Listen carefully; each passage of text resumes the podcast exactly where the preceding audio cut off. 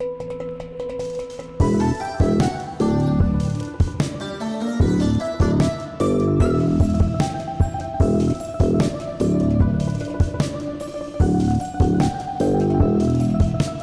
Шалом! Вы слушаете подкаст «Чё там у евреев?» Еженедельный подкаст о главных новостях в Израиле и еврейском мире. С вами Макс, Лев и Маша. Привет. Привет. Хотелось бы э, начать с извинений, что подкаст выходит так долго, с перерывом почти две недели. Вот. Дело в том, что случился человеческий фактор, и я был близок к смерти, как мне казалось в тот момент. В общем, мы с ребятами записывали подкаст приблизительно неделю назад, вот, э, мне было, мне кружилась голова прям перед записью подкаста. Вот, и Маша сказала, что, возможно, я слишком долго не ел. Вот, оказалось, что поел-то я плотно в обед. Оказалось, что наоборот. Да, что слишком много, видимо, я ел в обед. Вот, и прямо во время записи подкаста Маша рассказывала удивительную историю про канализацию, которую Маша, мы, наверное, выложим, да, запись этой истории? Наверное. Наверное, посмотрим все вот. ваших э, Да, в общем, Маша начала рассказывать, как у нее забилась канализация в квартире, и э, тут я понял, что пора свою канализацию забивать очень срочно.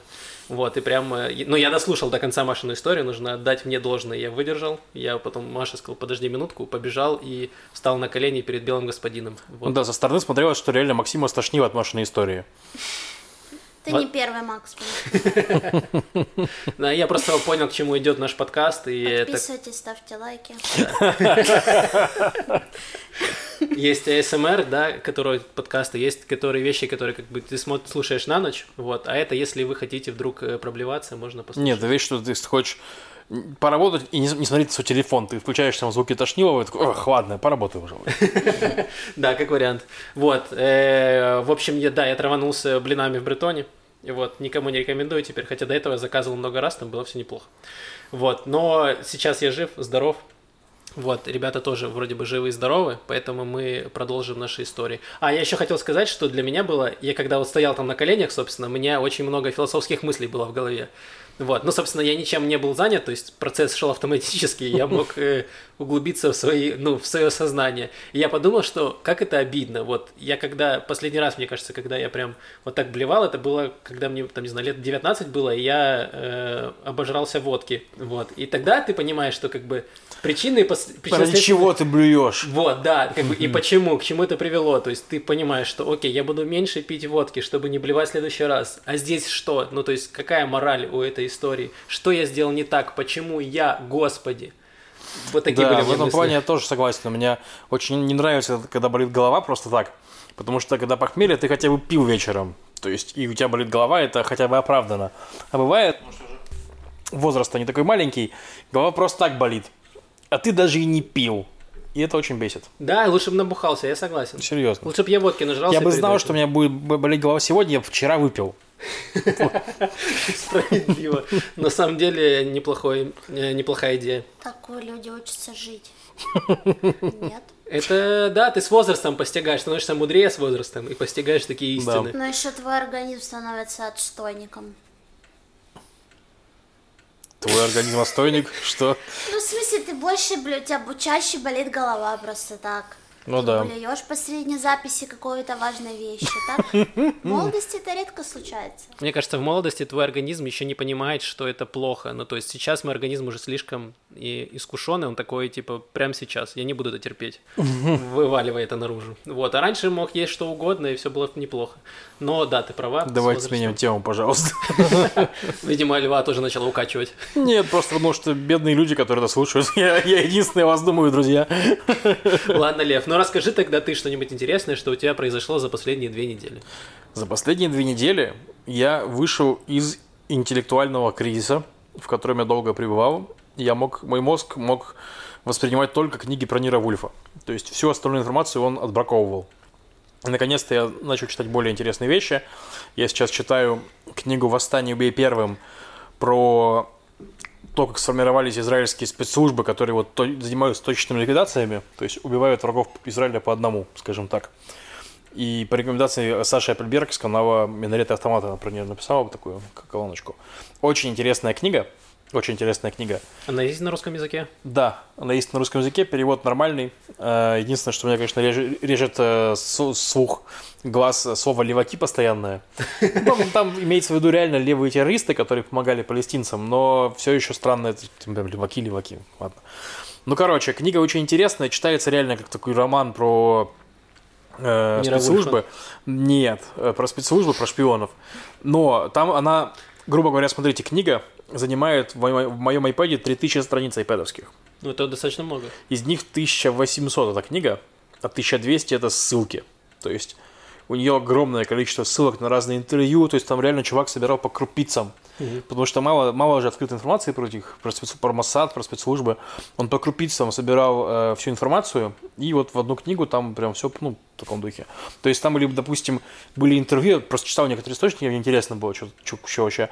А там реально интервью про другой вопрос, его спросили там какого-нибудь военного начальника будущего, там, э, того же Моша Яалона, который сейчас у нас э, в партии э, Ешатит Телем, да, а, там тогда он был там вот э, воином, его спрашивают, там, в 2006 году, когда он главой генштаба про операцию, которая была 30 лет назад, он про нее рассказывает, пару слов буквально идет дальше, а интервью вообще не про это. А он все, эти, все это со- сопоставлял, короче, журналист. И что меня там заинтересовало очень сильно, я вот писал про это в «Пятничных евреях», в пятницу у нас там ру- рубрика на Патреоне есть такая. Короче, то, что там постоянно возникают знакомые фамилии. Это наши премьеры, наши министры обороны, наши политики. То есть тот же Моша Ялон, например, руководил э, группой, которая называлась э, Salty Fish, соленая рыба, во время Первой Ливанской войны, которая должна была убить э, Арафата, которая охотилась за ним по всему Ливану, взрывала там всякие разные его пещеры и прочее. То есть, ну, и многие очень именно те, кто сейчас у руля в Израиле, те, кто в реаль- реально убивал людей, точечно, врагов Израиля. Вот.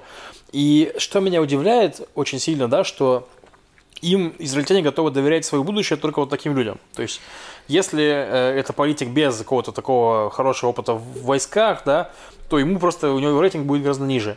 То есть, тот же Биби, он не супер воин, он не делал карьеру в армии, но у него есть в этом плане брат Йони, который был героем, капец, типа, и руководил операцией Энтебе, погиб там, то есть, но, то есть, Биби за счет вот этого военного опыта, скажем так, он может быть менее военным, чем, э, ну, чем должен был бы быть в, обычном, в обычной ситуации. То есть, тот же Ихуд Барак, который левак-левак, он тоже там такое мутил в армии, там просто, ну, жут- жуткие вещи. Очень, короче, интересно. Спасибо, Лев. Маш, что у тебя было интересно за две недели? Ну, Про канализацию не буду начинать, раз люди Эм. страдают.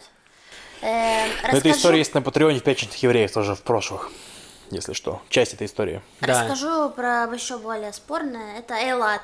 Оу. Потому что, ну, я приехала вот Это вчера- единственный курорт, который, куда могут поехать израильтяне прямо сейчас, мне кажется. И Дубай. А Дубай же вроде тоже закрыли уже. Ну ладно. Ну, в общем, мы все такие, что там делать и все такое. И, в общем, честно сказать, я в Элат никогда не хотела. Я была там пару раз, и я не представляла, что там делать, но очень хотела сменить обстановку, и поэтому приехала в Элат. И в итоге планированные, запланированные два дня превратились в пять дней, но которые я провела в итоге не только в Элате, но суть в том, что все равно это круто, и внутренний туризм, который я только сейчас ощутила, это тоже очень приятно. Особенно, наверное, когда ты не работаешь. Потому что я поняла, что это омрачает отпуск, то что, ну, тебя все равно, у меня так всегда было, что всегда по работе ты что-то делаешь. Не было ни одной поездки, ни одной конференции, где бы все равно не прилетало что-то в WhatsApp или рабочий чат, или там э, какие-то срачи, что ты плохой человек, не знаю. В общем, ну, что, что Обычная рабочая группа, где все, кто ушел в отпуск, того и херачат просто в этой группе. Э, да, сейчас ты абсолютно без тревоги как-то наблюдаешь мир, и хотя этот мир э, в Элате, да, э, но все равно э, он радостный. И там все очень странно, потому что людей нет. Мы же приехали в будний день. Э, И вот до чет- в четверг там уже привалило людей, но в отеле ты там один, не знаю, в, на пляже людей тоже нет, и по вечерам мало людей, то есть это тоже такая атмосфера, но правда там много вещей, которые нельзя постоянно, бассейн нельзя, там полный бассейн, красиво они за ним ухаживают, просто не знаю, чтобы показать, что он есть, хотя я понимаю, если бассейн не работает, спускают воду и все, а там вот они прям, вот у нас такой И они классный- накрывают его, да, просто? нет, классный бассейн, вот, но в нем нельзя плавать из-за короны. И все такое. Вот туда нельзя, то нельзя, туда. Вот. И, ну, мы еще ездили на э, риф дельфинов. Я плавала впервые, ну, дайвинг. э, с, дельфинами. Это было очень мило. Но дельфинов нельзя было трогать, прикиньте. Я думала, это смысл дайвинга, чтобы полапать их. Вот. Но они все равно подплывают сами и трутся об тебя. Самый прикол, что они оказались не идеально гладкими. То есть вот они выглядят на фото их как самые гладкие в мире млекопитающие, да? А на деле они такие, как с узорами, как советские обои. Это, вот у меня вот такая родилась только ассоциация, которая лучше всего это опишет. Вот, и они очень клевые, и вообще там супер, а инструктора там все Антонио Бандерасы, одинаковые. Но они как будто были в тюрьме. Ну, как будто, представьте. Потому что у них наколки вот эти, знаете, такие зеленые, которые просто вот старые, которые набивали, я не знаю. И там написано. «Восход». Топором. Нет, там очень смешно. Там такая русалка большая. Явно, что человек уже пожалел, мне кажется, об этой татухе. Но вот на плече тут русалка, тут якорь, я не знаю, что-нибудь такое морская тема, ни одного дельфина при этом на теле нет. То есть человек думал, что он будет работать с русалками. Ну, в общем, и, и это все было весело. А потом я заехала к другу в кибуц, который час езды от Илата, уже по, дорогу, по дороге в Тель-Авив. И кибу- кибуцы бывают разные. И это тоже очень интересно, потому что удалось побывать, ну, внутри. Ну, я знаю, что многие люди, в принципе, может быть, были с экскурсиями в кибуце, но когда ты приезжаешь, и у тебя там есть как бы свой человек, который п- показывает, как там все устроено, как это работает, там э, это кибуц Самар, где собирают финики, и он там показывал плантацию, где они работают, и как там все устроено, можно пообщаться с людьми, и тоже это такой потрясающий experience, э, как будто я съездила такой мини-вудсток какой-то. Все очень расслабленно и легко, и это тоже меняет немного мировоззрение, ну и, наверное, какие-то стереотипы о кибуцах, потому что они, правда, есть очень разные по своим э, э, ну, устрою, да, и по ценностям, и по иерархии, и там, ну, прям было приятно находиться, и это такая... эм, но у них совсем другое видение вообще мира и жизни. Ну, там нет вот этой гонки за деньгами, потому что им вообще не нужны деньги, по сути, там.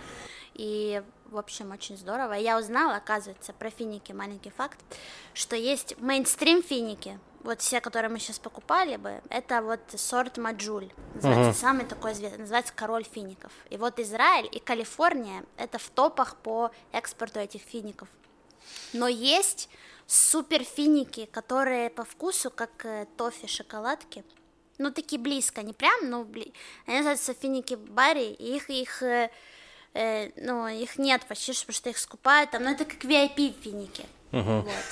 Так. И это тоже было интересно, что на самом деле, ну, я никогда не вникала в тему фиников, но что их очень много, и пальмы выглядят по-другому, есть маленькие такие, есть такие высокие, и все эти машины, как их собирают, в общем, это все Там машины собирают финики. ну, там людьми управляют, да, но есть они такие, как краны, да, Ага. и с, с такими, как сетками. То есть ты, по, по сути, трясешь вот эти грозди, где финики, падает э, вся, все, все вот туда, потом оно как на конвейере таком перетекает ниже, и, и потом это вручную еще сортируют все от Круто. плохих фиников, от э, просто говнишка, которая туда падает. То есть там это такое, и машины прикольно выглядят эти. Э, Там есть розовая машина, называется Фламинго, которая собирает эти штуки. И еще там есть место, где они продают газоны. Они выращивают газон, огромное поле, на котором они часто устраивают вечеринки и фестиваль, где вырезают части газона на продажу. Вот, то есть там это тоже, ну, я никогда не видела, там эти специальные машины, которые удобряют эту почву там э, и выращивают эти газ... и видно прям вырезанные такие квадраты вот того газона, который уже э, вырезан и продан, да, и что там вот э, новый э, Растет. Круто. Да. Прикольно. Ну, я читал, на самом деле, про этот кибуц Самар. Вот он, значит, один из самых интересных в Израиле, потому что он придерживается э, анархистских взглядов. Вот, и он один, наверное, из немногих, наверное, чуть ли не единственный в Израиле, кто еще там вот, э, у них нет такой вертикали, как сейчас есть, что есть ну, какой-то, не знаю, глава кибуца, есть люди попроще, есть обычные, обычные граждане кибуца. Там вроде у них какая-то, они плюс-минус все на одном уровне находятся. Вот, и он очень, ну, очень интересный. Очень интересный кибуц, и э, мы тут пообщались перед, э, перед подкастом, Вот, и напишите в комментариях, если вам было бы интересно, мы постараемся, может быть, сделать какой-то побольше материал про кибуцы, вот, или хотя бы про конкретно этот кибуц, вот, Или рассказать. нам. съездить туда. В общем, если интересна тема кибуцев, посмотрите на нее нашими глазами, то напишите, пожалуйста, в комментарии на Ютубе или в нашу Google форму, где мы пишем, ну, где мы собираем мнение людей. Просто интересно. Если интересно, то мы постараемся сделать. Да, все так. Тебе Да. что-нибудь было еще интересное, кроме того, что ты тошнило постоянно? Ам, было много чего интересного, но мы расскажем в другой раз. расскажу. Иначе подкаст просто превратится в э, подкаст рефлексии.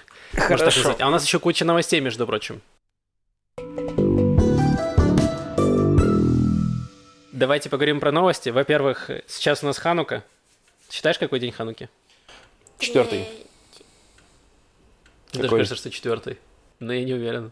Что-то четверг начал, четверг, пятница, суббота, да, четвертый. Мы Хороший. просто свечи заключаем, за- за- зажигаем. Я А, потеряла молодец. время просто в Я дороге. тоже. Так, Вот, эм, Ханука. Ханука. И нас, нам угрожали, я могу так сказать, угрожали карантином, локдауном, комендантским часом, всем чем угодно, вот, но в итоге сыканули и ничего не сделали. Да, Ханука такой праздник, когда еврейские... э, кто? Кто? Как же их звали-то, господи? Под, Ири- под Иудой... э, Маковеи. Маковеем, да. Отобрали храм, значит, который был осквернен. Все так. И, ну, не, не разрушен, а осквернен именно. И они хотели зажечь э, ту самую, господи, как раз Мино- к празднику э. Минору. И не было нормального масла. В общем, но они нашли маленькую баночку масла. Ее хватило бы только на один день, а нужно было 8 дней, там, чтобы что там все, все сделать. И в итоге этой масла из этой баночки хватило на 8 дней. Это считается ханукальное чудо, и поэтому мы зажигаем ханукию там 8, сколько там, дней, да? Восемь дней, 8 вроде. дней. Вот такая история. И ханукея такой, типа, девятисвечник получается. Да, девятисвечник. Там одна и по четыре с двух, сторон. Все так. Просто рассказал про Хануку, друзья. Нет, что такое? Мы спасибо, же что-то мы Лев, евреев. Не, не, все, все, все, Я, все как бы, правильно. да, я написал тоже небольшой рассказик про Хануку в моем телеграм-канале. Не рекламирую. Ну, он он отвратителен, но если интересно, зайдите, почитайте. Да, так Это реклама, Лев. Блин. Да. Ладно. Хорошо. Итак, спонсор нашего выпуска – телеграм-канал Льва. Эм, расскажи нам что-нибудь про карантин и про то, что происходит с коронавирусом. Ну, что рассказать? У нас э, правительство достаточно хорошо начало рулить коронавирус, но потом все снова вернулось к хаосу и проталкиванию своих интересов. То есть, грубо говоря, что мне нравилось в том, как правительство рулит, корон- рулит э, коронавирус после второго карантина. Они заранее опубликовали список э, шагов, как, как будем выходить из карантина. И к каждому шагу были условия. То есть, что должно произойти, чтобы мы могли сделать следующий шаг. И в итоге поначалу так и шло. То есть первый шаг, второй шаг, третий шаг, а потом снова начался рост заражаем- э, заражаемости. То есть э, мы дошли до, до, до точки 560, по-моему, этих самых больных в день. Следующий этап открытия чего-то должен был начаться при 500, но, извините, мы пошли вверх к 800, 1000 и так далее. Ну и, грубо говоря, они перестали открывать. Я такой, ну молодцы, наконец-то последовательные действия. То есть вы сказали, что будем открывать при таких условиях.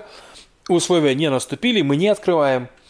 Но на них давили э, Минфин, Министерство финансов, у которых нет денег, которым нужно собирать налоги, у которых там все проблемы, э, предприниматели, все возможные лобби. И тогда они начали э, открывать торговые центры в качестве эксперимента. Значит, выбрали там в лотереи 15 торговых центров, открыли, открыли их, значит, как там, в каком-то формате для эксперимента. Рост продолжался, и они стали думать, что делать с Ханукой. И тоже, значит, Минздрав говорит, чуваки, ну если вы хотите, чтобы рост остановился, нужно делать карантин. Ну, серьезно, потому что все ваше это самое. И, и, в общем, правительство выбирало стул. С одной стороны карантин, с другой стороны их- у них все требуют послабления. В итоге они выбрали максимально странный из, из всех стульев. Они объявили, что будут делать ночной комендантский час. Типа, что после там 8 вечера, по-моему, или после 5 вечера нельзя выходить на улицу и нельзя собираться. Точнее, выходить на улицу можно, собираться нельзя ни- нигде никакими компаниями. Против этого шага возражали все эксперты. И его, то есть и глава Минздрава возражал против. Но политики такие, да, нормально. То есть это была снова очередная некая не- недомера, потому что, ну, типа, все говорят, что нам не помогает, но как будто что-то сделали. То есть Ну такая да. вот.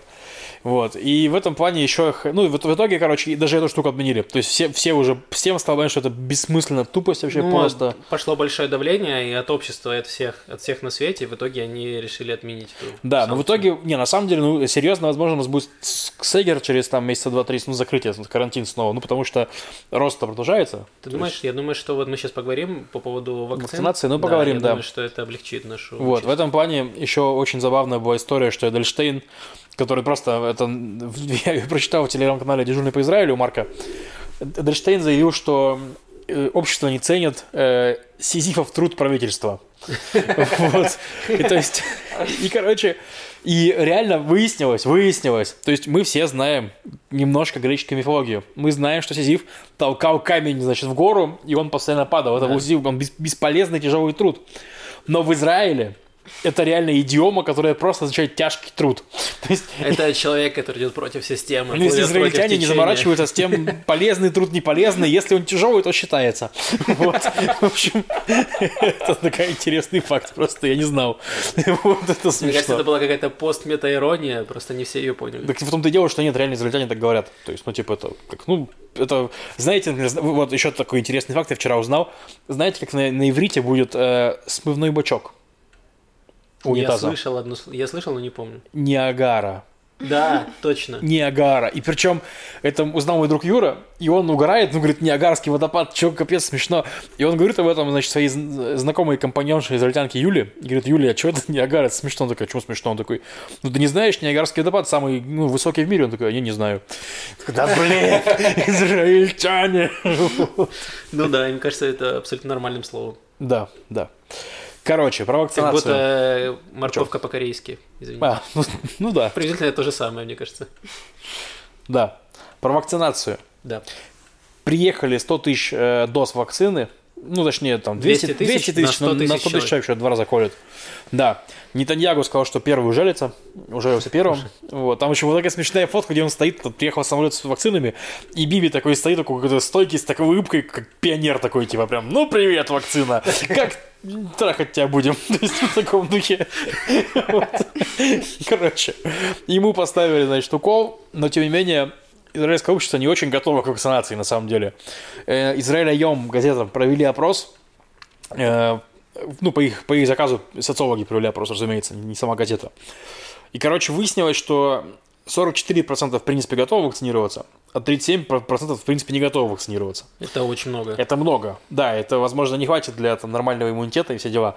То есть, ну и там по разным возрастным группам, разным э, социальным группам раз- разные разделения. То есть, Ну, старики... кстати, что интересно, извини, я тебя перебью, что я думал, это будет работать иначе, но вот по возрастным группам люди, которые моложе, они больше отказываются от вакцинации. То есть я подумал, что, возможно, это, ну, вот более люди в возрасте, которые, там, не знаю, поплыли, чердак Да. поплыл, и они верят в какие-то теории заговоров и все остальное, они боятся вакцинироваться. Я думаю, молодежь более прогрессивная, она понимает, что это там, медицина, что нам поможет, нам поможет снять сегер и всякие ограничения, уберет карантин. И в итоге вот самый большой процент отказов это люди от 18 до 30 лет, 48% против, половина. Половина, люд- половина молодежи против вакцинации. Это шок. Ну, для меня, во всяком случае. Ты бы стал вакцинироваться? Маш, ты в возрастной группе как Я раз последний больше. год. А, извини, Маш. Но, блин, ну сыкотно, мне кажется. Не знаю, просто столько там всякой информации разной про эти вакцины, то есть что там, не знаю, ну, побочный эффект у тебя немело лицо, ну, На всю жизнь. вернется, да, когда-нибудь. Ты можешь превратиться в Сталлоне. Меня, кстати, не удивляет факт, что пожилые люди, они хотят вакцинировать. Ну, то есть есть же, э, э, ну, как миф, можно сказать, в какой-то степени, что коронавирус, э, э, ну, поражает больше, вот, э, опасен для пожилых людей. Нет, не миф, Это- почему это статистика. факты, да. Статистика. Да, но он одинаково опасен, ну, может, для людей молодого возраста, у кого не, ну, здоровье не очень Ну да, хорошее. но То в есть, среднем, как бы- в среднем умирают старики, умирают гораздо больше, чем молодежь. Да, но я имею в виду, что миф в том, что он опасен только для А, пожилых людей. нет, не То только, есть, конечно. Он как бы одинаково, в принципе, опасен для каждого, но зависит от э, твоих, э, от состояния твоего здоровья. Окей. Я так это понимаю. Ну, допустим. И что, ну, пожилые люди не то чтобы хотят умирать, может быть, Все так. и поэтому хотят вакцинироваться, то есть, ну, я понимаю, почему их больше. Но они в том-то дело, что да, что они меньше боятся, чем молодежь. Ну, для меня это... Ну, у них, да не, много- они, ну, у них просто это, для них это более ценно, потому что им коронавирус гораздо бо- больше страшен, поэтому они, разумеется, ну, у них выбора меньше. Просто молодежь выбирает, ну, может, переболеть этим коронавирусом, а вакцину хрен знает, что напихали, то есть, Но ну, мне интересно, духе. как в странах СНГ, если провести вопрос, какая там будет статистика. Мне кажется, она будет кардинально противоположная. Вот Может быть, да, Мне не так знаю. кажется. Ну, да. В общем, интересно, что будет, потому что, ну, как бы, нужно мотивировать людей к э, вакцинации, чтобы страна снова начала нормально работать. Они не очень хотят. То есть, Так, а а, вы за оба? я, да, Я тоже. я бы ужал- ужалился, Вам если не можно было. страшно? Нет. Нет. Ну, то есть, смотри, как бы, в чем опасения тех, кто... То есть, допустим, я так скажу, не все, кто не хотят делать прививку, они дебилы. Ну вот, например, у нас в, ча- в чатике сегодня, в чатике Яла Балагана, Спасибо. прости, Машечка, Ты, ты дебил, все в порядке. Вот, да. У тебя нет. Я К тому, У что я приведу пример. Я при- приведу пример. Э, В чатике Яла Балагана обсуждался этот вопрос, и один мужик говорит, слушайте, ну вот я не буду делать прививку, и детям своим не буду. Я не антипрививочник, от гриппа мы все прививаемся, но мы диабетики.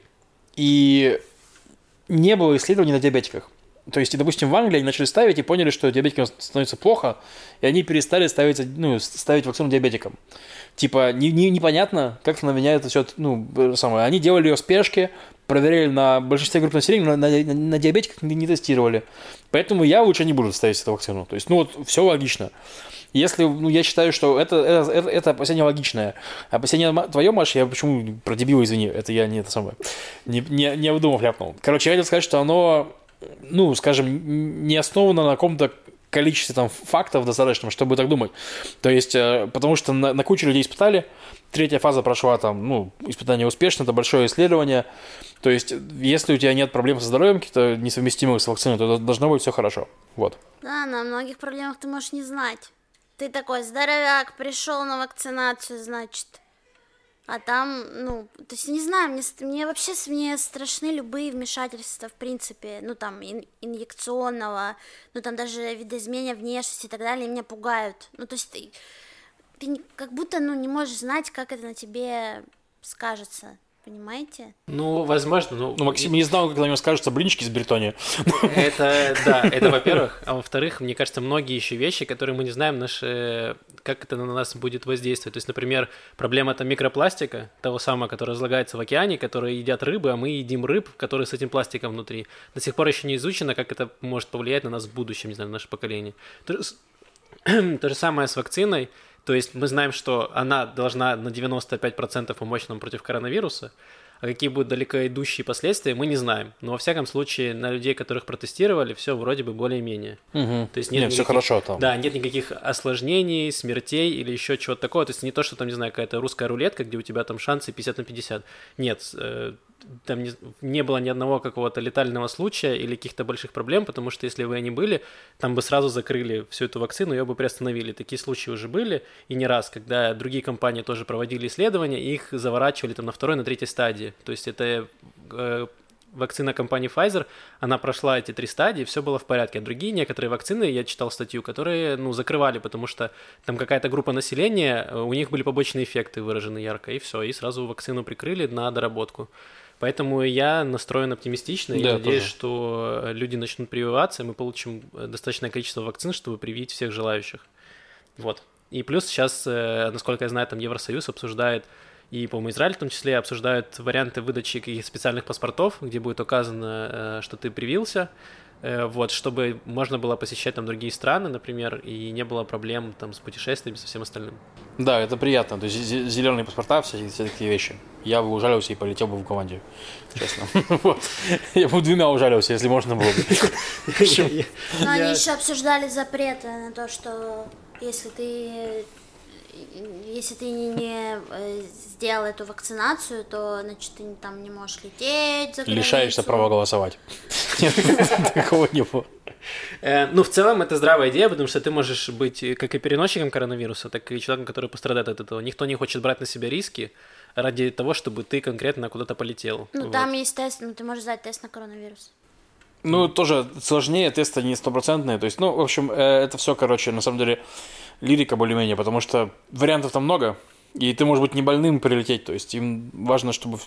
Им важно быть более-менее уверенными, чтобы, что, что, что, что это работает. Все равно вирус мутирует, и будет новая шняга. Ну, будет новая вакцина гриппа, у тебя каждый год мутирует, на самом деле. Тебя каждый год вакцина гриппа раз- раз- разрабатывают некую новую. Ну, не новую, но... От новых штампов, да. Да, их там штаммов. Короче, да, их там типа переделывают. И все равно все люди ставят вакцину от гриппа. Понятно, что вакцины от гриппа, они уже прям изучены, проверены, то есть, ну, не страшно ими ставятся, да. Действительно, вакцина от коронавируса новая, но ну, короче, я в этом плане верю ученым, верю э, тем, что, том, что они делали ее медленно, в том плане, что о том, что она готова, мы рассказывали в подкасте еще в конце весны, в начале лета.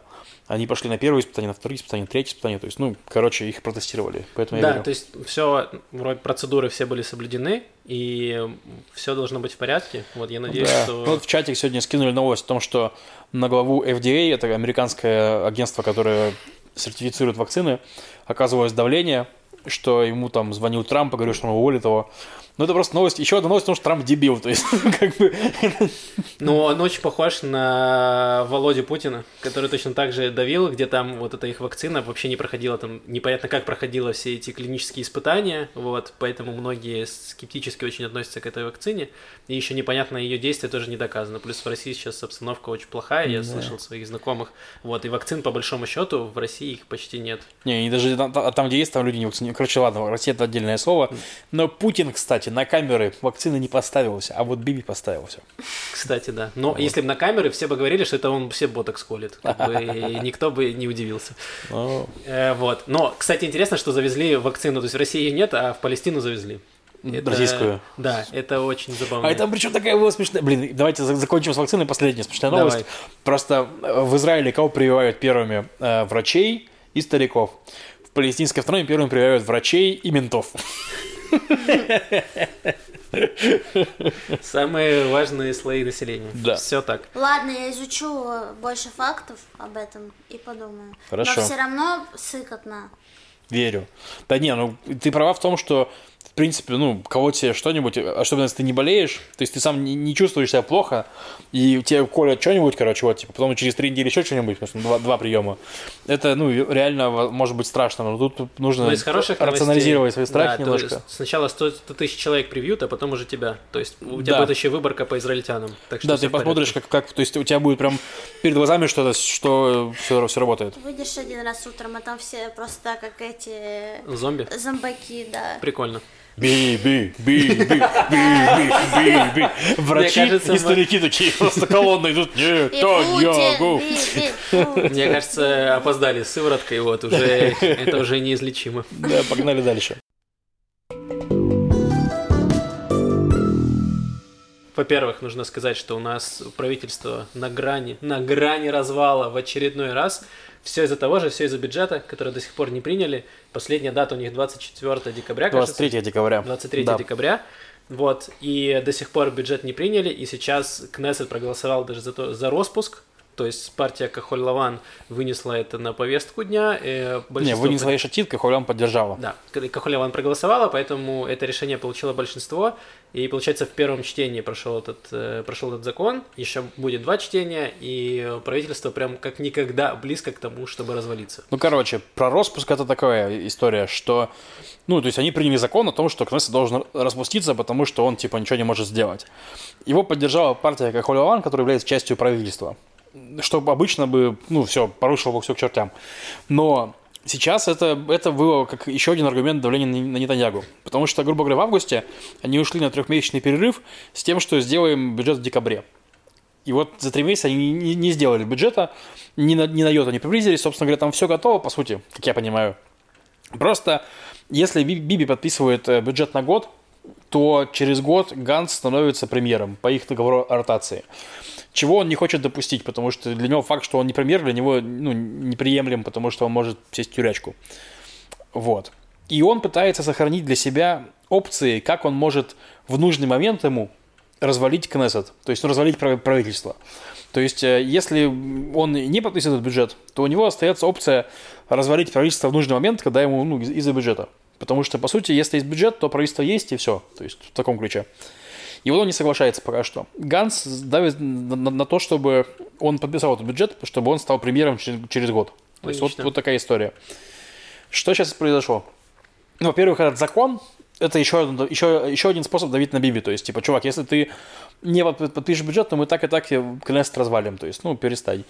И второе событие, которое важное произошло, не, не считая там вот всех этих терок с бюджетами, это то, что один из лидеров партии Ликуд, э, Гидеон Сар, который оппонировал Биби на прошлых праймерис в Ликуде, набрал 27% голосов ликудников, членов партии, естественно. Нетаньягу там набрал больше 50, там, в таком духе. Он э, объявил о том, что все, надоело, я выхожу из Ликуда. Очень тяжело мне это решение далось, потому что э, я, ну, он ликудник, ликудник такой прям издавна. Ну, он, грубо говоря, он, он постоянно осп- оспаривал лидерство Биби, но постоянно проигрывал праймерис и оставался в Ликуде как верный пес.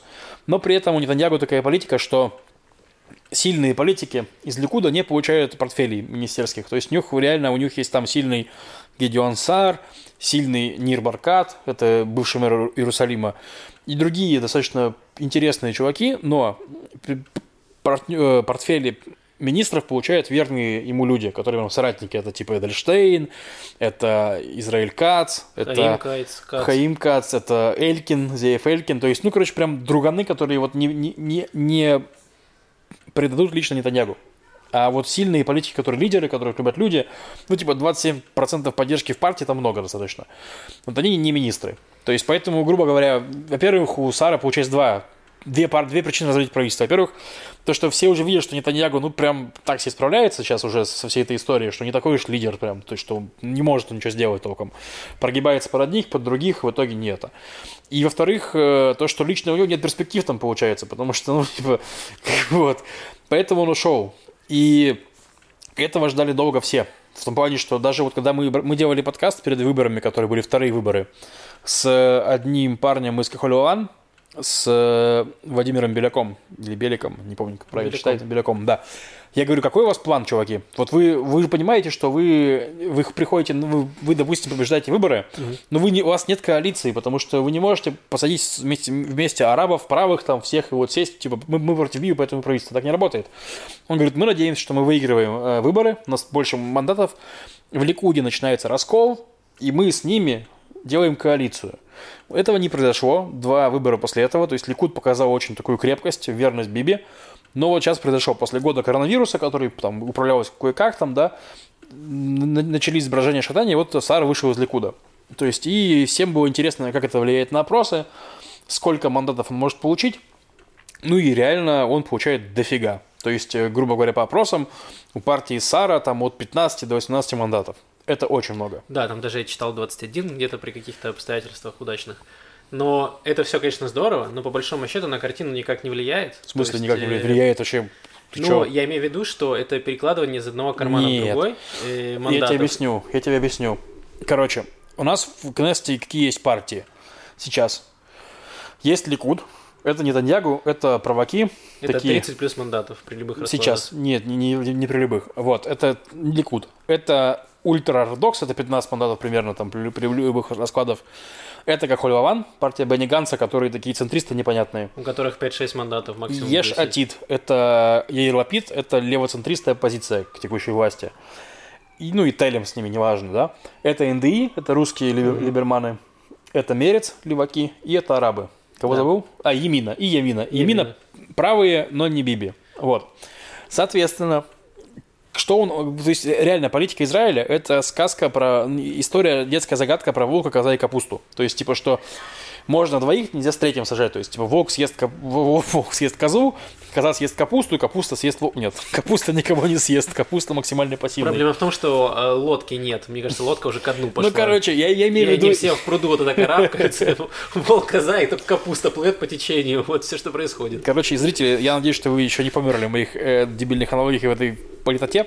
Маша уже, мне кажется, на издыхании последнем. Она сейчас побежит тоже в туалет. Да, что, что я хотел сказать, что просто на фланге против Биби, против Биби нету коалиции из-за того, что там есть арабы, с которыми не хотят садиться НДИ, это русские такие секулярная партия, которая, и Емина. Нафтали Беннет, естественно, с арабами не хочет со- соединяться, потому что у них разные взгляды на, в принципе, на Там все. даже и Либерман не очень хочет быть. Я говорю, НДИ и Да. Емина. Вот Всё они не хотят. Потому что всем остальным плюс-минус, и как Хуливан тоже у них есть часть людей, которые не готовы. Собственно говоря, проблема возникла, что два чувака из Хуливан сказали, что нет, мы не готовы с арабами, и все пошло по одному То есть, месту. давай я, подожди, я подведу. Ты хочешь сказать, что есть вариант собрать коалицию без Биби? Да, Емина, Еш Атит, партия Гедеона Сара и НДИ и Кахоливан. Вот, если эти партии Не набирают, хватит. Если эти партии набирают 61 мандат, то Не, не набирают. так набирают по, ну смотри, короче, по Ну, у опросам, которые я читал, у тебя арабы, у тебя есть Мерец, у тебя есть еще э, ультраортодоксы, которые не кинут Биби. Короче, Вот Максим, я, я читал вопросы. Я читал вопросы. У Ликуда не, не по всем вопросам 30 мандатов. У них есть опросы, по которым у них 25, когда много отходит Сару. Нет, серьезно, в смысле. Хорошо. Это просто 13 и 12 канала. Там 25-27. И у этих, э, вот у этих ухарей, которых я назвал, у них 65 манда- мандатов. Вот, и все. Как бы у них есть мерец еще, который теоретически может войти. Ну, это уже фантастика, ближе к фантастике, но как бы, к- короче, варианты появляются, понимаешь? Если раньше не было вариантов, то теперь они появляются. Ну, я готов, готов поспорить даже на два ящика пива, что этого не произойдет. Чего именно? Что Э. Ты считаешь, что Биби станет премьером? Э, не уверен, что пример, что они смогут собрать коалицию без Ликуда. Нет. Тут же вопрос, смогут ли они скинуть Нетаньягу, потому что если э, Ликуд поймет, что окей, мы- или мы продаем Нетаньягу, или мы не входим в коалицию, возможно, они реально выберут продать Нетаньягу. То есть, ну, это возможно. Вот я уверен, что этого не произойдет. Они не продадут Нетаньягу, и они не соберут коалицию без Ликуда. Это не То есть произойдет. ты считаешь, ну, интересная ставка, ну, посмотрим. Я более чем уверен, там слишком много, и плюс всегда Биби набирает э, к Больше, чем- больше. Он ну, это правда. Ну, в смысле, вообще нет, ладно. Я, я к тому, что это политика, это политика, это реальная битва, поэтому сложно, сложно сказать, что будет. Но то, что появляется интересно, так вот, я чем хотел закончить блок политики, Маша, осталось совсем чуть-чуть. Я как будто телевизор смотрю. Ага.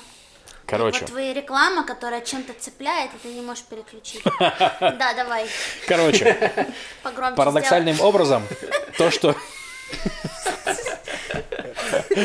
То, что погромче. Сар вышел из Ликуда, может помочь нам сохранить правительство. Потому что сейчас, в текущей ситуации, на выборы невыгодно идти ни Биби, потому что Ликуд теряет мандаты в пользу Сара, ни Кахолевану, потому что он тоже теряет мандаты в пользу Сара. То есть, ну, у них и у Бенни Ганса проигрышная ситуация, и у Биби проигрыш- про- проигрышная ситуация. То есть им осталось найти какой-то компромисс. Вот. Да, я понимаю, к чему ты ведешь, и выглядит здраво, но я думаю, что, во-первых, Биби развалит правительство, потому что рычагов тогда будет не передать власть, у него меньше, а это Да. все, что ему нужно, сохранить у себя в руках. Я думаю, что будут выборы, и даже если там Биби наберет 25 мандатов, он просто договорится с Саром, который его дружаня, как бы их там э, не, не, не терло, не трясло, они все равно плюс-минус знают друг друга уже очень давно. Я думаю, что он просто отдаст Сару больше министерских постов, прокинет своих ребят в Ликуде, как это всегда происходит. Вот, и все, и он снова будет премьером, и он снова соберет правое правительство, только уже без Кахуль-Лаван, без Мереца, без всего остального.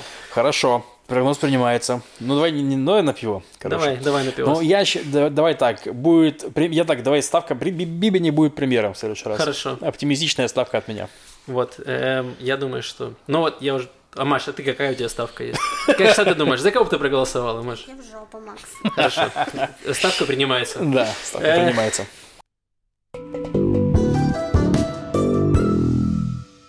Давайте перейдем к следующей теме, которая не очень далеко от политики ушла, Маша, но про которую ту- ты хотела, например, поговорить. Это то, что наше Министерство внутренних дел пере- пересмотрело правила выдачи загранпаспортов новым иммигрантам, новым репатриантам, которые приехали в страну. Это все началось не так давно, несколько месяцев назад. Равив Друкер из газеты эм, не Йом, а Едидот Охранот, вот это такой центристской газеты, сделал большое, большое расследование о том, что многие люди э, приезжают в Израиль, получают паспорта израильские для того, чтобы уехать обратно на свою родину и просто чтобы у них Какой сюрприз. ну, для израильтян это реально сюрприз, потому что они что не новые репатрианты, им, ну, многие, большинство людей, они не очень понимают, как это все работает. И о чем, собственно, была там и расследование? О том, что большая определенная часть людей, которая репатрируется в Израиль, они получают даркон, загранпаспорт израильский и уезжают обратно. Да, получает на 5 лет и получает возможность гонять по всей, по всей Европе там без, без э, виз, без всего. да, там, то есть они мы. используют израильское гражданство как свой план Б, в случае чего, чтобы, если что, можно было куда-то поехать, либо какие-то опции у них были доступны. Вот. И это возмутило, во-первых, многих Равива Друкера, во-первых. Во-вторых, многих э, израильтян, которые такие, это что эти новые иммигранты себе позволяют? Мы здесь, понимаете, говно жрали, чтобы они вот по Европе катались с нашими паспортами. Вот. И, собственно, было определенное давление на правительство проведено, и они э, сделали такие какие-то полумеры, то есть одно из предложение было вообще не давать им паспорта, то есть как это было раньше, давали ЛСПС, это такой временный паспорт, его давали, если ты меньше года в стране. Вот, э, то есть у тебя там все еще были опции кататься по Европе, но кое-где нужно было ставить визу все равно. Mm-hmm. Вот, и это был один из вариантов, но э, МВД сделало по-другому, они сделали, выставили рамки э, времени, которое ты должен провести в Израиле, чтобы получить дракон больше, чем на год. Я понятно объяснил? Да, Маша хотела про это поговорить, поговорил ты в итоге один. Да, извини, Нет, да, Маша. просто из этой новости, которую сейчас рассказал Макс, так. Э, скорее родилось э, обсуждение, что насколько этот закон новый, он повлияет на то, что э, люди будут э, больше приезжать теперь из-за того, что, ну, знаешь, вот когда ты сидишь там, например, где-то, да, вот тебя в стране не очень все устраивает, но при этом переезжать ты, допустим, не готов, но ты знаешь, что у тебя есть запасной вариант, Израиль, вот, там, э, ну, твое гражданство, да, которое можно сделать, и они не спешат, вот, и такие люди могут задуматься, что, о май гад, лавочка закрывается, надо ехать, и решаются на то, что переезжать, или же наоборот, что люди себе будут спокойно продолжать оставаться там, где они есть, и наоборот не ехать в Израиль, вот это то обсуждение, которое у нас нас э, было с моими знакомыми, и просто было интересно поднять эту тему и то, что вы об этом думаете. Ну смотри, я думаю, что, во-первых, на тех, у кого Израиль это план Б, это не повлияет. То есть, потому что ничего не мешает тебе, если ты не готов приезжать, приехать, получить за один день дракон, дракон господи, ну, израильский паспорт, то есть именно гражданство, и продолжать жить в России. Но если тебя припечет, ты можешь приехать в Израиль и жить здесь, в Израиле. Ничего не меняется. Единственное, что ты теряешь, возможность, живя в России, путешествовать по Европе по израильскому паспорту. Вот что ты теряешь. Все. Mm. Вот. И я считаю, что, ну, как бы, так скажу, закон, который смягчил это, потому что раньше так и было. То есть, СПС было, да, ну, смягчил это, ну, приятно не смягчил, ну, плевать. Лично мне, в смысле, я, я к тому, что по кому он бьет закон? Он реально, в реальности закон бьет больше всего по тем, кто э, хочет получить паспорт Израиля и потом с ним гонять по Европе, не, не приезжая сюда. Ну, Роман Абрамович, например. Ну да, Роман Абрамович, например. Меркантильные люди эти, да, богатые. Да, да. То есть, ну, мне плевать на их проблемы, пускай парятся, короче. То есть, я к тому, что единственное, что, как, чем это, допустим, как это повлияет на честных алимов, которые э, хотят здесь жить. То есть, да, им придется через год поменять паспорт и заплатить там за него там 200 или 300 шекелей. То есть, да, то есть это финансовые расходы, плюс нужно еще понять, как зарегистрироваться. Например, я вот сейчас, у меня у родителей заканчиваются паспорта, 5 лет уже в стране, вот, и я, честно говоря, еще не очень понял, как поменять паспорта, потому что сейчас же все закрыто, то есть э, не очень понятно, как это дистанционно надо заявку оставить, там идти в лицо, плюс у них есть, есть инструкция на сайте, как это сделать, но сайт не работает, как, естественно, в Израиле что происходит. То есть у вас есть инструкция, как все сделать онлайн, но онлайн сделать невозможно, и я думаю, что это приведет нас в круг. Мы, я приду лично туда в МВД, мне скажут, заполняй все онлайн. А онлайн не могу запомнить, потому что сайт не работает. Идеальная страна, очень горд здесь находиться. Ну, короче, я считаю, что я, я бы не преувеличил значение всего этого дела. То есть, ну, некоторым честным людям жизнь станет неудобнее, некоторым, скажем, не, ну, не то, что нечестным, но, типа, людям, которые злоупотребляли вот этой возможностью, да, им, им станет совсем неудобно. То есть, ну, Злоупотребление все, своим еврейством. Это статья нужно вести, я считаю. Короче, отвечая на вопрос, людям, которые, которым реально важно было запасной аэродром или переехать, не коснется особо. Коснется вот только тех, кто, кому в принципе плевать. Но вы считаете, что это не может вырасти там закон, который вот, э, ну, грубо говоря, говорит, что те, кто не живут в Израиле, да, то ну, не имеют права как бы обладать гражданством. Не думаю, потому что есть огромное количество израильтян, которые не репатрианты, которые не живут в Израиле. То есть тут же вопрос, э, ну, то есть у Израиля есть отдельный правовой статус новый репатриант. И то есть и с ним связаны и льготы, и там и ограничения какие-то и прочее. То есть. И это вот часть этого, этого, скажем так, подзакона. А то, что лишать гражданства за... Так они не решают. то, Это что же есть это, ну, знаменитая история, которой все, не все, очень многие пользуются. Это Тушав Хозер называется, по-моему. Это когда человек приехал в Израиль, потом уехал обратно и вернулся там, не знаю, через 10 лет в Израиль. То есть у него уже есть там э, паспорт, то есть его нужно просто обновить, и все. Этим, и, ну, знаю много людей, которые так поступили. То есть, не знаю, приехали в 90-е в Израиль, увидели все это говно, решили, нет, спасибо, я лучше поеду домой. Вот, и сейчас уже вернулись, когда в Израиле стала чуть получше жизнь. Вот, поэтому их гражданство не лишают, у них есть те же права, там, и те же опции у них есть, как у новых репатриантов, если они их не потратили там в свое первое прибытие. Вот, поэтому это, ну, все налажено, тут нет никакого, э, никакого секрета, ничего страшного, мне кажется. Поэтому я тут согласен со Львом. э, В целом, не думаю, что это ударит только вот по людям, которые хотели получить паспорт и гонять с ним. А так, для людей, которые хотят там, как у них план Б, что они хотят вернуться в Израиль, э, я не думаю, что это будет проблема. Ладно. Мы тебя успокоили? Ничего не обсуждайте со мной В больше. смысле, мы тебе ответили на все твои вопросы. Все, ладно, я поняла. Я вас услышала.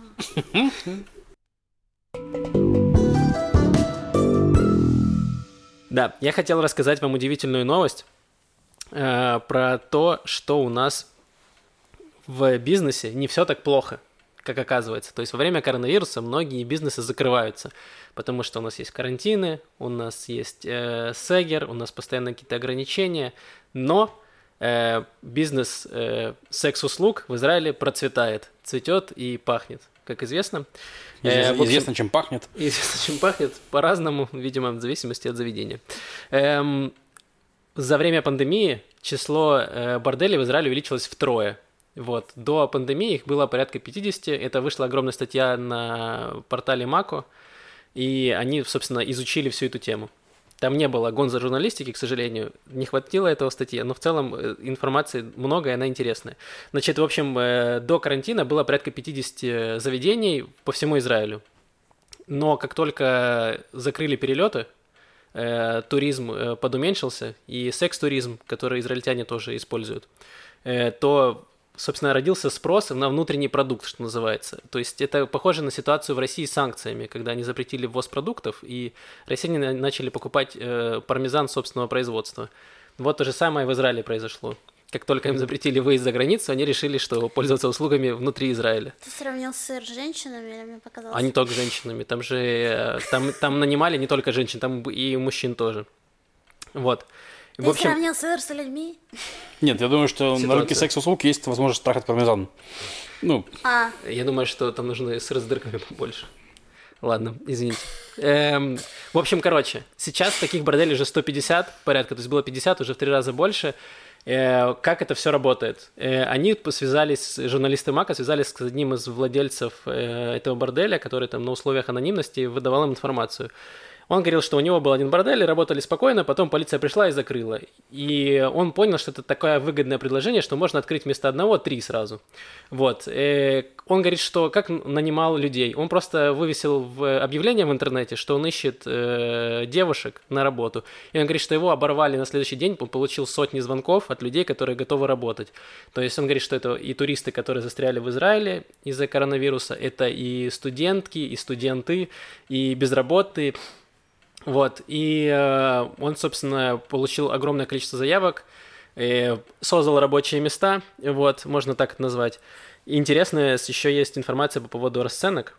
Вот, все это удовольствие стоит 350 шекелей за 45 минут, при этом 150 шекелей э, достается только, собственно, р- работнице или работнику, который там работает. Все остальное забирает себе хозяин этого бар- борделя. да, я был в шоке с того, там написано. Там чувак просто сам ну, бор- бор- борделье офигевает. Там типа, ну типа такой, ё-моё, я иногда делаю там в месяц миллион шекелей, да полтора миллиона шекелей. Никогда такого не было. Ёлки-палки, капец такой прям такой Золотая довольный. жила, да. Ну, Да. это стартап-нация. Чувствует, э, где чем запахло, и такие, оп-оп, давайте есть спрос, есть предложение. Отдельно забавно, что мы буквально несколько месяцев назад обсуждали здесь закон о том, что теперь клиенты и проституты тоже несут ответственность перед законом, да, но тем не менее все еще у нас в три, в три раза больше борделей, и типа, как обычная ситуация, журналисты могут найти их, менты не могут, то есть, ну, понятно, где кто подмазывал, то есть, но...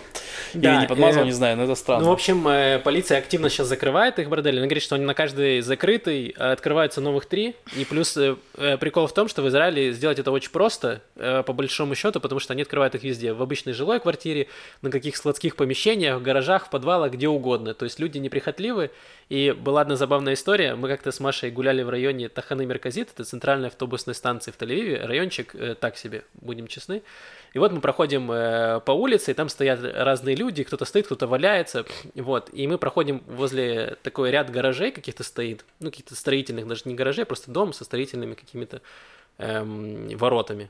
И в одном из э, ворот красного цвета стояла женщина в трусах и, ну, и какой-то такой, типа, э, не знаю, ночнушки. Ну, в общем, э, явно не по моде одета, не по погоде.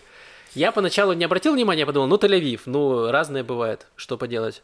Вот, но оказалось, э, что она очень сильно выделялась на фоне, и мы прошли, я такой начал складывать, э, ну, один плюс один плюс один, и такой, женщина стоит э, просто в районе, в красных воротах какого-то гаража, потом к ней заходит мужик, и она закрывает дверь эту красную. Вот. И я сказал об этом Маше, а Маша, как вообще даже не обратила на нее внимания. Я Видео... до сих пор считаю, что это мираж Макса. Не могу подтвердить этот факт. Я ее не видела. Ладно, но, короче, факт в том, что этот гараж там есть красного цвета, все черный, и он один красного. Вот, и... Улица красных гаражей. Макс так доволен этой новостью, я не знаю. Не, ну, на, деле, на самом деле она интересная. Ситуация страшная, новость смешная. Ну, то есть, она написана там забавно в плане, там, реально они поговорили с этим чуваком, он такой довольный, блин, ну, типа, да, но это просто э, забавно. Я рабочие места создал, эти туристки застрявшим делать нечего, вот нормально. Да, то есть люди вообще не парятся по этому поводу, но, собственно, владелец этих борделей. Точно так же, как новость, которую мы обсуждали несколько месяцев назад, про то, что нарко... Э, наркоторговцы тоже страдают из-за того, что у них там кокаин застрял в Боливии где-то. Угу. И они такие, чертово правительство не поддерживает э, людей, которые не поддерживают предпринимателей. Вот. И, собственно, и тут люди абсолютно такие же. У них в голове немножко по-другому все работает, и они думают, что вот этот нелегальный бизнес, он в порядке. Ну, в смысле, я же работу даю, даю, налоги не плачу, ну и что, работу-то даю, а работники там как-то платят налоги. Я создаю, с кризисом борюсь, плюс он э, помогает людям, которые нуждаются в секс-услугах, ну, как он считает.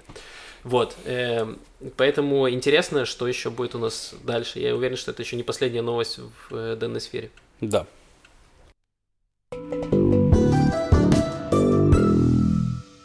давайте поговорим про культ просвет, про фильм, который мы давно обещали посмотреть. И вот, наконец-то, мы его посмотрели. Фильм, который называется «Шнурки». О, да. Э, фильм Даниэля Сыркина, которого мы уже обсуждали не раз. Эм, фильм э, «Шнурки» 2018 года. Сейчас попытаюсь его описать, потому что на Кинопоиске даже нет описания фильма. Кинопоиск, стыд. Стыдоба Да, просто. там вообще ничего нет. Они плакали просто все время. Да, смотрели да. фильм и Возможно. не смогли. Да, при том, что у фильма очень хорошие рейтинги на MDB 7,6. Это прикольно, много. да, много. В общем, э, главный герой... Кто главный герой? Главный герой, наверное, Гади. Э, это мальчик, уже не мальчик, 30-летний э, мужчина, который страдает аутизмом. И у него умирает его мама, которая была его опекуншей, которая, собственно, за ним приглядывала, помогала ему жить его опекать должен его отец, который с ними не жил уже да. давно в семье. Ну, там недолго, то есть ему говорят на две недели, пока, ну, там, пока мы не найдем ему хостел, там, ну, или хоста, хоспис, как он называется. Штука, Они да. должны были найти ему специальное место, учреждение, где для людей с, с особыми потребностями, да. где созданы для них условия. Вот, и поэтому его соцработница просит этого отца посидеть с сыном две недели, чтобы присмотреть за ним, пока они найдут ему подходящее место. И, собственно, тут начинается вот эта история э, э, отцом и сыном, ну, как сын меняет жизнь отца, то есть как... И у отца меняется отношение к сыну. Да, да. то есть, ну, отец из- за страха как бы, в общем-то, ну, отказался, можно сказать, от него, но потом э, уже взро- в взрослом возрасте, все равно не принимая его, да, он постепенно, шаг за шагом начинает осознавать, что мир этого человека, он ну, наполняет и э, мир отца, и, как, по, моему, по моему мнению, это очень так, слезоточивый фильм. Ну, То такой очень и- драма.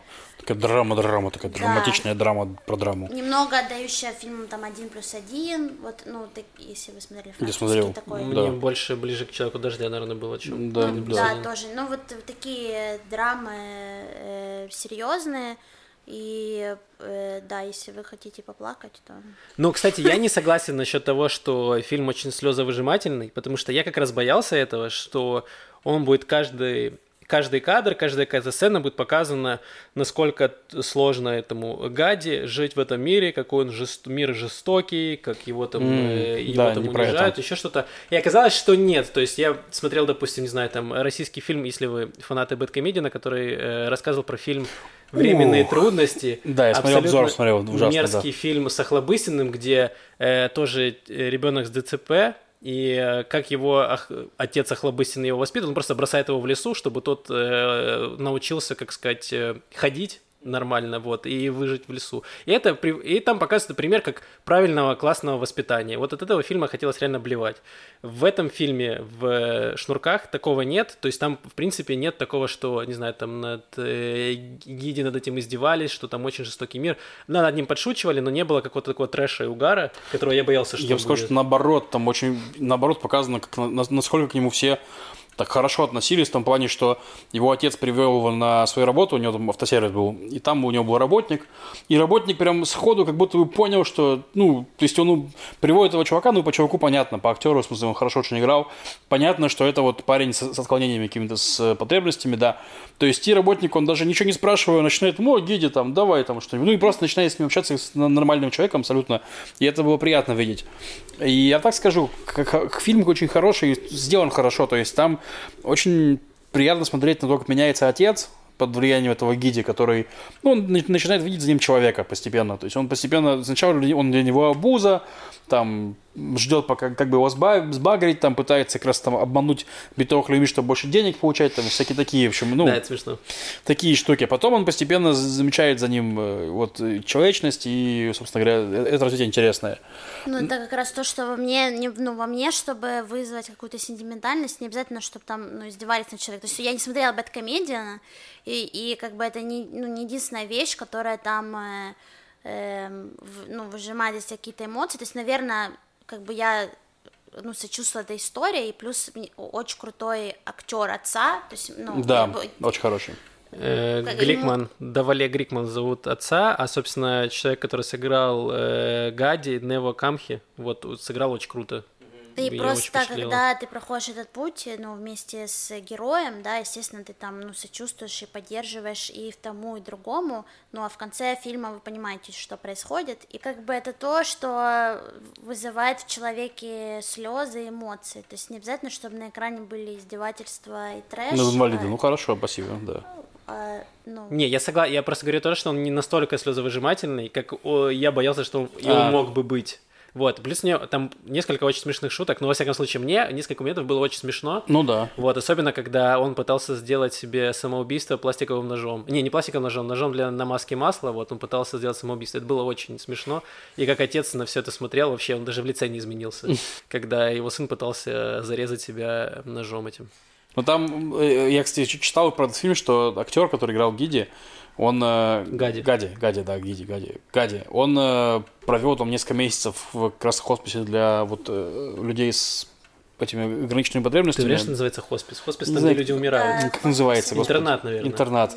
Короче, да, интернат наблюдал за тем, как они себя ведут, то есть, и потом это, чтобы это воплотить в своей роли. В общем, Он интересно. сыграл очень круто. У меня есть небольшой опыт э, общения тоже с людьми э, с такими с особыми потребностями, и он сыг- прям очень правдоподобно. Ну, я мне верилось прям сто процентов. Я помню, Маша мне даже спросила, а это актер реально, типа, э, реально аутист? Вот, но нет, просто он очень хорошо сыграл. Ну, сейчас просто люди очень против, когда ну, используют людей, у которых нет синдрома, и которые играют... э, Я не уверен. Ну, они Ну, ну, скандал сейчас был огромный, то, что Сия, певица известная, выпустила как фильм про девочку с потребностями, да, кото- которую она взяла, э, у нее во всех клипах девочка, которая танцует, если вы помните, и она взяла ее, чтобы вот она изобразила девочку с потребностями, и это воспринялось, ну, ужасно, как бы, то есть идея, понятно, что, ну, она хочет привлечь внимание, но то, как там это было сделано, то, что, что человека э, как бы, ну, имитируют, да, э,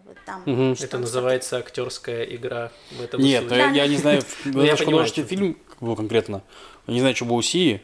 Да, у нее тоже художественный фильм. А, ну это другое дело. Странно. Ну, Вот, это очень э, странно. Да, я просто забыла слово. Мне кажется, это даже, суперумное, Э, которое... Обычно это говорят про людей, когда там, не знаю, э, персонажей, которых играют там, э, обычно там афроамериканские, это чернокожие, что их озвучивают белые, но это реально достаточно странно. Но другое дело, что я думаю, что людей с особыми потребностями, некоторых, сложно, чтобы они были актерами, то есть очень сложно с такими людьми, не знаю, там на съемочной площадке, мне кажется, это достаточно, ну, нужно Ну да. обладать э, специальными какими-то навыками, чтобы человек был подходящий, чтобы он смог это все сыграть здорово. Поэтому, мне кажется, здесь нормально, и я не слышал никаких там претензий, не знаю, там, к Дастину Хоффману и к другим актерам, Не, ну, это которые было играли. другое время. То есть, Ну, наверное, из-за того, да. что, ну, сейчас, может быть, э, меняется все. То есть это, ну, как совсем свежий кейс. Вот Ну да, прям, ну, Ну да. Перегибы есть, я думаю, что это такой один из них. Ну, еще последнее, что, что я хотел сказать про фильм, что очень приятно. Ну, это на самом деле, вот, вот я понял, что Сыркин, видимо, посмотрели два фильма Сыркина, не второй этот, да, А, что, ну, хорошо снимает, во-первых, во-вторых, он это закрывает все сюжетные арки. То есть, типа, там у каждого персонажа были какая-то минимальная вот своя, собственно говоря, линия. То есть, и они закрылись все под конец, все, все это закрылись. нормальный сценарист называется, да. Ну, это и, и сценарист, и режиссер, то есть, типа, ну, Что если ты открываешь арку, ты должен ее закрыть, в этом суть. да, я, я Чем понимаю. многие брезгуют, особенно в российском кинематографе. Ну, не только в российском, но ну, бывает, что просто заб- забили на, кого-нибудь, Да. на какую-нибудь историю, и ее не закрыли. Такое бывает. В- даже в хороших фильмах Это спокойно. бесит. В этом фильме все истории, все микроистории закрыли, очень приятно. Давайте скажем вердикт последний. Посмотрите хороший. Хороший фильм. Я думаю, что он не настолько страшный и слезовыжимательный. Если вы боитесь сложных фильмов, которые вам будет э, странно смотреть, вы будете рыдать. Нет, там пару есть моментов очень трогательных, но в целом Не, фильм... ну да, это не зеленая крепкий. миля, конечно. Давайте на таких уже говорить плоскостях, но все равно из, из тех израильских фильмов, которые мы смотрели, вот так давайте, то лично для меня этот был э, слезовыжимательный самый. Хорошо. Да. Э, А, и в следующий раз мы смотрим фильм, который есть на Netflix. Э, Называется «Вся жизнь э, впереди». И он не израильского производства, но с околоеврейской тематикой. И вот мы, сейчас, мы случайно увидели э, упоминание о нем в Фейсбуке и решили его посмотреть. Да, так вот, новости культуры. Значит, а, в, в Элате, почему, собственно, еще я была, я не только с дельфинами плавала, но еще ходила на большую выставку, что в Элате достаточно, на самом деле, редкое событие из того, из тех анонсов, э, которые я вижу, э, ну, хотя, возможно, я не так усиленно ищу выставки в Элате, чем э, там в Тель-Авиве, но это была такая крупная выставка, и есть ее можно еще посмотреть до конца декабря.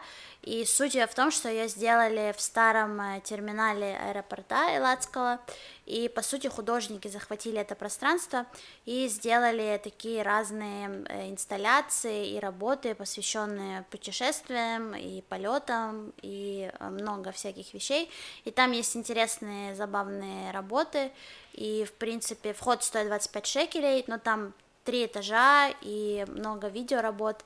И одна из работ, и, кстати, мы когда рассказывали в подкасте про инсталляцию, которая была в Тель-Авиве на Кика Рабин, где Биби сидел за обеденным столом, полный пищи всякой, то вот э, э, работа Итай Залаид, его зовут, э, его работа вот есть на Ладской выставке, другая называется «Полет», и там тоже такой вот этот, э, э, ну, как восковой, восковая фигура человека, не Биби, но достаточно она милая, тоже там в такой VR-очках сидит дяденька с чемоданом и с коктейлем, смотрит в небо и ждет своего, видимо, полета. Э, да, хорошая выставка, в общем, но со многими метафорами про то, чего многим сейчас не хватает, это путешествия и э, какие-то новые впечатления, связанные с этим. еще, что касается Тель-Авива, я нашла э, инте- ну, интересный такой аккаунт э, Boys Do Ceramics, То есть э, мужики такие израильские, прям, которые лепят всякие там горшки и так далее. Там не очень много сейчас фоток, но в Тель-Авиве 17-18 декабря в цветочном магазине будет выставка продажи вот этого проекта Boys Do Ceramics э, с всякими вазами, горшками и так далее, что может быть, не знаю, мило, интересно, вот и я бы пошла. Э, и еще хотела сказать про одно новое выставочное пространство, которое появилось э, в Тель-Авиве. Это его открыли Стив Насима и Сюзан э, Ландау. Это в центре Тель-Авива на улице Хат Ам 55. И там до 15 января можно посмотреть выставку, которая называется High э, э, Voltage. И э, 30, там были приглашены 35 молодых художников, э, и там в основном живопись, Э, представлено, но само пространство выглядит милым. Я еще там не была, но думаю, тем, кому кто следит за всякими какими-то новыми вещами в наше непростое время и в попытке э, открыть какие-то новые интересные места для себя, то вот можно взять на заметку такое место новое. Круто. Спасибо, Маш. Да. Давайте скажем спасибо всем нашим патронам, всем нашим подписчикам, э, всем людям на земле. Всем вам спасибо, что вы есть. Да, и у нас последняя рубрика это ответ на вопросы Да. сегодня. У нас Лев. уже много пишем, ну, но это нужно. Давно не отвечали. Читай. У нас есть специальная форма, в каждом подкасте есть на нее ссылка. Там, где пишутся вопросы в эфир, анонимные, мы на них отвечаем почти на все, если Да. там не написано очень тупая вещь. Можете Вот. писать Извините, э, если какой-то очень комментариях. на грубый, оценочный, назову всех дебилами, тупыми, простите, пожалуйста, мы на все отвечаем. Ну, как всех. Ну, да. Вы можете писать комментарии на Ютубе, даже тупые. Вот, пожалуйста. Привет. Спасибо большое за подкаст. Очень интересно вас слушать. Спасибо огромное. На самом деле, если вы выбираете на- написать такое ведущим или не написать, напишите. Очень приятно. Да, Вот. правда. Спасибо. Эм, Хочу репатрироваться, вот думаю, есть ли смысл это делать сейчас или стоит подождать? Э, Что в Израиле с работой? Я не айтишник и еще пока не знаю иврит. Ну, смотрите, сейчас реально сложнее, на самом деле гораздо сложнее. И те, кто приехали в Израиль вот, вот в начале 2020 года, получили дикий experience репатриации. Я, по-моему, рассказывал где-то про это уже, что потому что, ну, работа на самом деле есть. То есть нет такого, что прям вот нет работы, и ты умираешь от голоду. Но она есть не, ну, не самая там разнообразная, то есть на какие-то заводы что-нибудь собирать, что-нибудь производить, тяжелая достаточно и так далее. Это первое. А во-вторых, э, такая ситуация, что она может постоянно меняться у вас. То есть в плане, что вот мой товарищ и друг, который приехал в начале года, ну, то есть он, он там, окей, ему нормально работать там, условно, охранником, там, на пляже, кем угодно, потому что ему сейчас нужны деньги, ему, у него нет языка, тоже он работает. Но проблема, что вот он сейчас там поработал охранником в одном месте, место закрыли, и ему нужно снова искать работу. И это происходит в течение там нескольких раз этот год. И это все, разумеется, дико вгоняет в, ну, в депрессию, в уныние и прочее. Поэтому, если вы сейчас переедете, скорее всего, будет сложно. То есть я бы чуть потерпел, это первый пункт. А второй пункт то, что учеба ивриту на удаленке отвратительно, потому что э, израильские ульпановские учителя не особо готовы к тому, чтобы учить по зуму. То есть они не привыкли, они не умеют, у них нет инструментов, они не умеют готовить эти уроки. То есть, ну, понимаете, это люди, которым там, ну, учителя, им много лет, многим там 60-70, то есть, ну, там 50. То есть они не, не готовы к этому внезапному переходу на удаленку полную. То есть, и поэтому те, кто учит иврит в ульпанах сейчас, по, ну, они учат гораздо хуже, чем могли бы учить в классах. Вот. То есть есть такие минусы. Что думаете? Да, я бы тоже порекомендовал подождать, может быть, до весны, до лета, и уже тогда двигать. В Ну, целом, чтобы единственная не мысль, повторяться. что, может быть, э, начните учить иврит там, где вы есть. То есть это, Это конечно, правда. не супер открытие, но если у вас есть возможность э, где, там, где вы живете, я просто не знаю, в какой стране, э, начать иврит до Израиля учить, то это вам сильно облегчит э, жизнь. Это Есть. правда. Подтверждаю, я учил иврит до Израиля сам, э, и это мне очень сильно помогло. Вот, так что рекомендую. Следующий вопрос. Спасибо большое за подкаст. А, Спасибо тот же большое за вопрос? комментарий. Чё, тот же вопрос. Его просто нравится это Да. повторять. В вашем... Не, я уже два раза отправил. В вашем последнем выпуске Маша говорила про эруф из провода как какое-то новшество, а это на самом деле известный факт. Ну, на самом деле, во-первых, давайте так. Э, ну, мы не все знаем, что можно про еврейский, про еврейство, это первое. Во-вторых, Особенно я, давайте так. Вот. Ну, Маша знает гораздо больше, чем мы, но тоже не все понятно. А во-вторых, э, наши слушатели тоже не все знатоки еврейских историй, и поэтому рассказ о том, что можно сделать как бы э, как бы жи- живой, э, живой блок. Просто забор, Да, оте- как, как бы забор, обтянув Манхэттен кабелем, это интересно. еврейский И забор. плюс интересно, что Манхэттен все-таки огромный, и то, что они обтянули ка- кабелем почти весь Манхэттен, это тоже интересно. Поэтому Да, меня поразил тогда масштаб вообще. И сама статья вся интересная, там много картинок было. То есть, ну, как-то меня, да, поразил тогда масштаб э, Манхэттена. Что Ну, для меня это было удивлением, потому что я не знал, что евреи занимаются это в больших мегаполисах такими вещами. Вот, поэтому я признаю, для меня это был шок. Да. Последний вопрос. Добрый день. Подскажите, пожалуйста, будут ли закрывать, э, будут ли разрешены новогодние вечеринки? Ну, нет. Ну, Тут все просто. Но, то есть сейчас есть ограничение до 20 человек, то есть теоретически они могут быть какими-то... Смотрите, давай я, я, я повторяю это много, раз на дню, потому что я организую стендап, орг- организовывал стендапы. И меня все спрашивают, Лев, когда же ты снова будешь организовывать стендапы? Уже же можно делать на 20 человек мероприятия. Я вам объясню. Нельзя делать мероприятия сейчас. Можно собирать 10 гостей у себя в квартире и 20 гостей где-нибудь снаружи, на крыше или в парке. Вот что можно. Делать мероприятие развлекательного нельзя. Это отдельно написано там. Да, но тут имеется в виду, ты не можешь делать мероприятия, которые... Ну, тут зависит очень от трактовки, потому что если ты можешь делать коммерческие мероприятия, нельзя делать. Если ты собираешь у себя дома, не знаю, 20 гостей, и вы на крыше, не знаю, и вы делаете просто вечеринку, я не вижу в этом проблемы. Это, да, но я имею в виду, что, допустим, я не могу сделать не мероприятие, можешь даже если оно бесп- ну я считаю, я так трактую, даже если оно бесплатное, там написано развлекательные мероприятия нельзя делать, вот вообще. Поэтому я считаю, что стендап это развлекательное мероприятие. Я надеюсь на это, что наши стендапы это всегда. развлекательно. Да. Вот, иногда унизительное. Короче, я к тому, что я надеюсь, что развлекательное, поэтому нельзя делать. Вот. И поэтому, отвечая на вопрос, вы можете с 10 человек собрать в квартире, 20 человек собрать снаружи, а больше все остальное пока нельзя. И тенденции, что до Нового года что изменится, нету никакой. Вот. Если вы придерживаетесь такой трактовки, то да. Ну да, это спорно. Я, Я тоже бы- не до Я, конца я бы поспорил, но в согласна. целом, короче, мероприятий больших точно не будет ничего. Ну да. Вот какие-то маленькие квартирники, возможно. Если у вас есть какие-то друзья, вы можете с друзьями собраться. При этом в Яфа сделали классную елку, можно на нее пойти попырить. Я это скоро сделаю.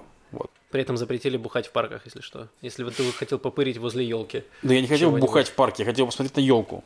Вот. Но если ты хотел еще прибухнуть возле елки, то Там нельзя. через да. дорогу инсталляция из э, савивонов. Просто, ну, они решили убить всех зайцев, Так то они есть двух. постоянно так делают. Да. И да, там через дорогу большие такие савивоны светящие. Савион это ханукальный этот самый. Дрейдл, савивон. Да, ну, волчок. волчок, волчок. Волчок, да. Который Еврейский ханукальный волчок. Да. Все. Друзья, все, у нас подкаст занял почти 90 минут. Спасибо большое, что дослушали, если вы дослушали. Ну, хотя бы если вы слушали, дослушали, все.